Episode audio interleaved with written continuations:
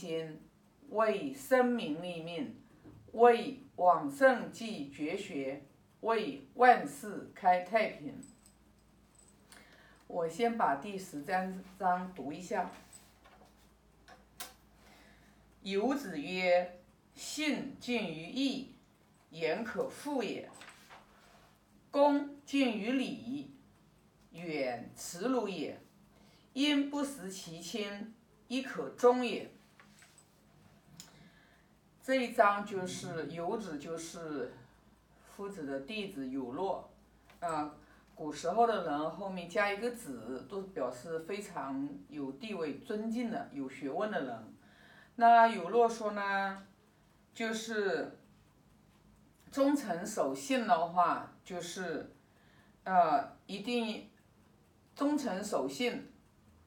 你这个前提，你一定是近于义的，就是说，呃，之前我有分享过。啊，在这个《中庸》里面，孟子讲，就是，呃，大人者，言不必言不必信，信呃行不必果，啊，他说，呃，为义所在，就是你一定是在义的这个前提下，然后呢，呃，言可复也，你说过的话，你才可以去做，也就是说。信近于义，言可复也。就是我们都是要讲说说话要守信用，要诚信。但是这里有一个前提，就是你是在符合道义的前提下啊，你说过的话，你才可以去行动。言可复也，就是你可以去行动。恭敬于礼，远耻辱也，就是恭敬。你一定要符合礼礼的节度，如果说你恭敬过头了，那就会受到耻辱啊。就是这呃任何的这个美德，它都是要有一个综合的一个节度，而且是要在道义的这个前提下，不能做过头了。做过头了之后呢，就会受到呃这个。就会就会被别人耻笑羞辱，啊！因不思其亲，亦可忠也。就是这里讲的，其实就是要让我们去靠近，就是有德行的人。就是这个人，他如果说是没有失去他心里心中的道德仁义，那这样的人的话，他本身这样的人，就是你是。无论怎么样，你都是可以去靠近他，可以去啊深交的。然后呢，因为靠近有道德仁义的人，有道德仁义在心中的人，他做事情，他不会走偏颇，他一定做任何的事情，他是走在正道上面的。因为，呃，之前，呃，我们就是。达观师傅给我们讲就是励志的时候，包括我们每一每每一次讲《论语》的时候，都会给我们讲就是一个主轴，就是一个人一生当中，你有一个人生的轨迹，就人生的轨迹，你一定是走在这个道上面的，你不要走在旁门左道上面，你就会走偏了。那你就必须是什么呢？你有一个大的主轴，你这个出发点起点。它就是至于道，你必须要至于道的。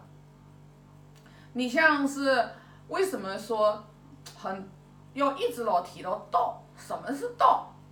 什么是道呢？那我呢给大家讲一下。其实我的理解的话，可能也不尽得是呃是真理。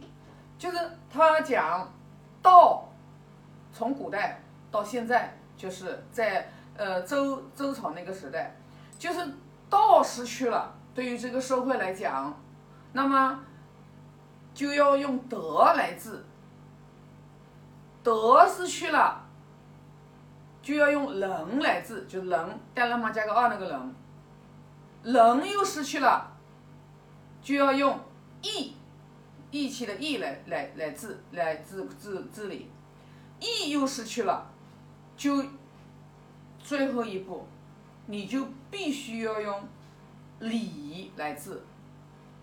所以说，如果你礼都没有了，那就一定天下大乱，知道吧？一定天天天下大乱，知道吧？所以为什么讲叫道德仁义礼？它是按照这样的一个次序来的，所以你就明白，就是道在一个人的心中是多么多么的这个重要，就是道德仁义礼。在内在的，在我们内在的，是看不见的，看不见的。但是呢，它可以通过我们外在的言语和行为表露出来，就是通过这个礼把它展示出来。在五伦关系里面，对这个人呃君臣关系是属于人伦关系里面是最大的一种关系。人伦关系里面，你就要表现出来，就是。上位的人，你就要要仁爱；下位的人，你就一定要忠诚，知道吧？啊，这是肯定是不能不能丢失的。这个就是节度，一丢了就上位的人丢了仁爱，就变成残暴；下位的人丢掉了忠诚，啊，就变成了这个啊犯上作乱，知道吧？啊，呃，父子关系就是。君臣关系就父子关系里面就讲了，你做父亲的，嗯，也是要这个慈爱孩子；做孩子的晚辈的啊，要孝尽孝啊。那么他都是要通过这个一个外在的一个就是肢体语言的形态、言语的形态，包括我们表情。说话的表情，对吧？口气、语气这样的一个，来把它运用呃运用自如，来表现你你的这个人的道德情操和修养。为什么我们要学《论语》？因为《论语》它其实就是教我们怎么样去为人处事，他就在教我们。你看，他就是这一句话也在教我们为人处事呀，就是你讲话一定要。要靠着走在道义这条路上面，你说过的话，你才能去做，啊，就每一章每一节，它其实都是在讲要教我们去如如何去把握一个综合的节度。比如说这个恭敬于礼，远耻辱也。那恭敬别人是不是好事呀？那肯定是好事。但是你恭敬过头了，你就有点浮夸。那你就会被别人嘲笑。就举个例子吧，你看啊，呃，我们以以前啊搞培训，搞培训的时候呢，我们那个就是啊啊就就我们《论语》培训，我记得那一次，哎，我特别，我就觉得特别好不自在啊，知道吧？就是他们职工团呢，就是向我要我上场发言的时候啊，他们转左边和右边，他们都会，他们都会。安排这个两个各两个自宫，然后呢，你在上场的时候，他们会做的这个动作，就是引起你上场那个动作。这个这个是干嘛？这是恭敬，知道吧？但是呢，我不是我我就觉得不自在，知道吧？我觉得不自在的原因，可能就是对于我来讲，这个礼节太大了，所以呢，我就觉得，我就觉得，哎呦，感觉好很难为情那种样那种感觉。其实呢，因为每个人啊。每个人可能他都有自己的，他都有自己的这个就是底线和标准。可能有的人就喜欢这样子，就是说啊，被被吹风，被捧的特别的高的那种，知道吧？那稍微的话，像我们在学经典的人，我们就会明白，就是任何的事情它都有一个节度，我们就要去，我们就要去那个啊。去去时刻的省察自己，不要让自己的言语呀、行为呀，就是说有偏颇，尤其是像我们做企业的人，对吧？就做企业的人，那是更是要注意，因为什么呢？因为一个企业的领导，他的思想，他的这个行为，然后和言语，如果的话不注意的话。那么思想走偏了，那光带着一群人，天天就是唯利是图，那麻烦了，懂吗？那做任何的事情，一定是要有道义排在前面啊，因为什么呢？你只要把道义摆在前面，后面的利自然而然就来。为什么？因为人啊，每一个人其实他都是喜欢忠诚厚道啊，都会喜欢跟这样的人去打交道。尤其是做领导者，你不可能面面俱到。你一个脑袋，你有多少智慧啊？一个脑袋你有多少智慧啊？你肯定是把所有人的智慧集中起来，由你作为一个总叫啥总的一个啊发射器一样的，知道吧？总发射器啊，把所有人的智慧集中起来，然后的话就是。来这个一起为这一个企业的共同的使命，然后共同的愿景，然后呢来努力和奋发。所以呢，作为一个领导人啊，就学《论语》之后，我特别有感觉。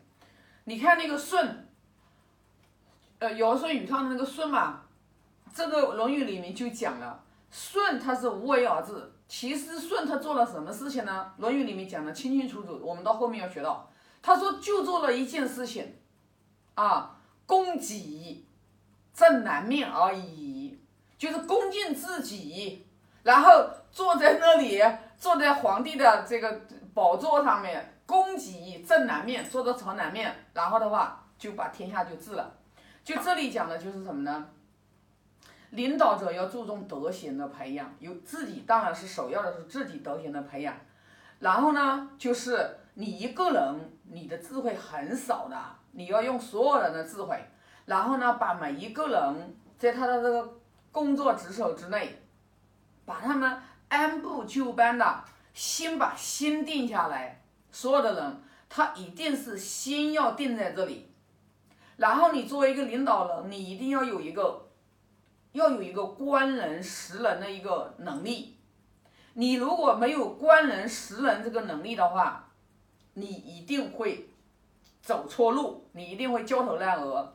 真的，我是非常非常的幸运，真的，我感恩我们达观师傅。二零一八年的话，给我们弄这个，就是以建议我们以《论语》为企业文化的根。其实这两年当中，我明白我自己的变化，就是我的智慧在一点点、一点点的打开，一点点的打开。因为智慧从何打开？你就看这个人，他是不是一根筋了，他有没有全变的这个智慧了，这是最重要的。就一个人他智慧打不开的时候，他会坚持自己的这个就是观点，就是非常的偏颇。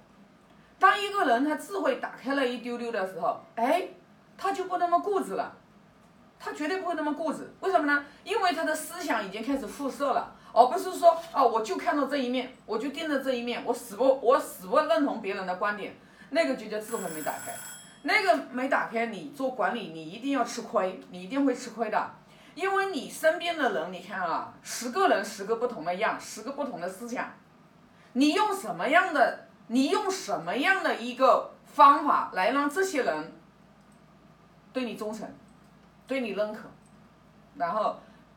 对你以你为核心，然后来运营的整个公司，这个是非常非常关键的点。所以学《论语》，我就说了，半部《论语》知天下，学的是智慧，他不是学的这本书书里的东西。这书里的所有的文字，它就是说明书，它就说明书，它会教你怎么样用。就像我们买了一个机器，我们不会用的时候，我们都会看说明书，然后我们自己用。哦，原来这样用，《论语》也是一样的。它是人生，你做企业管理的说明书，你人怎么做，你处事怎么处，它就是一个说明书。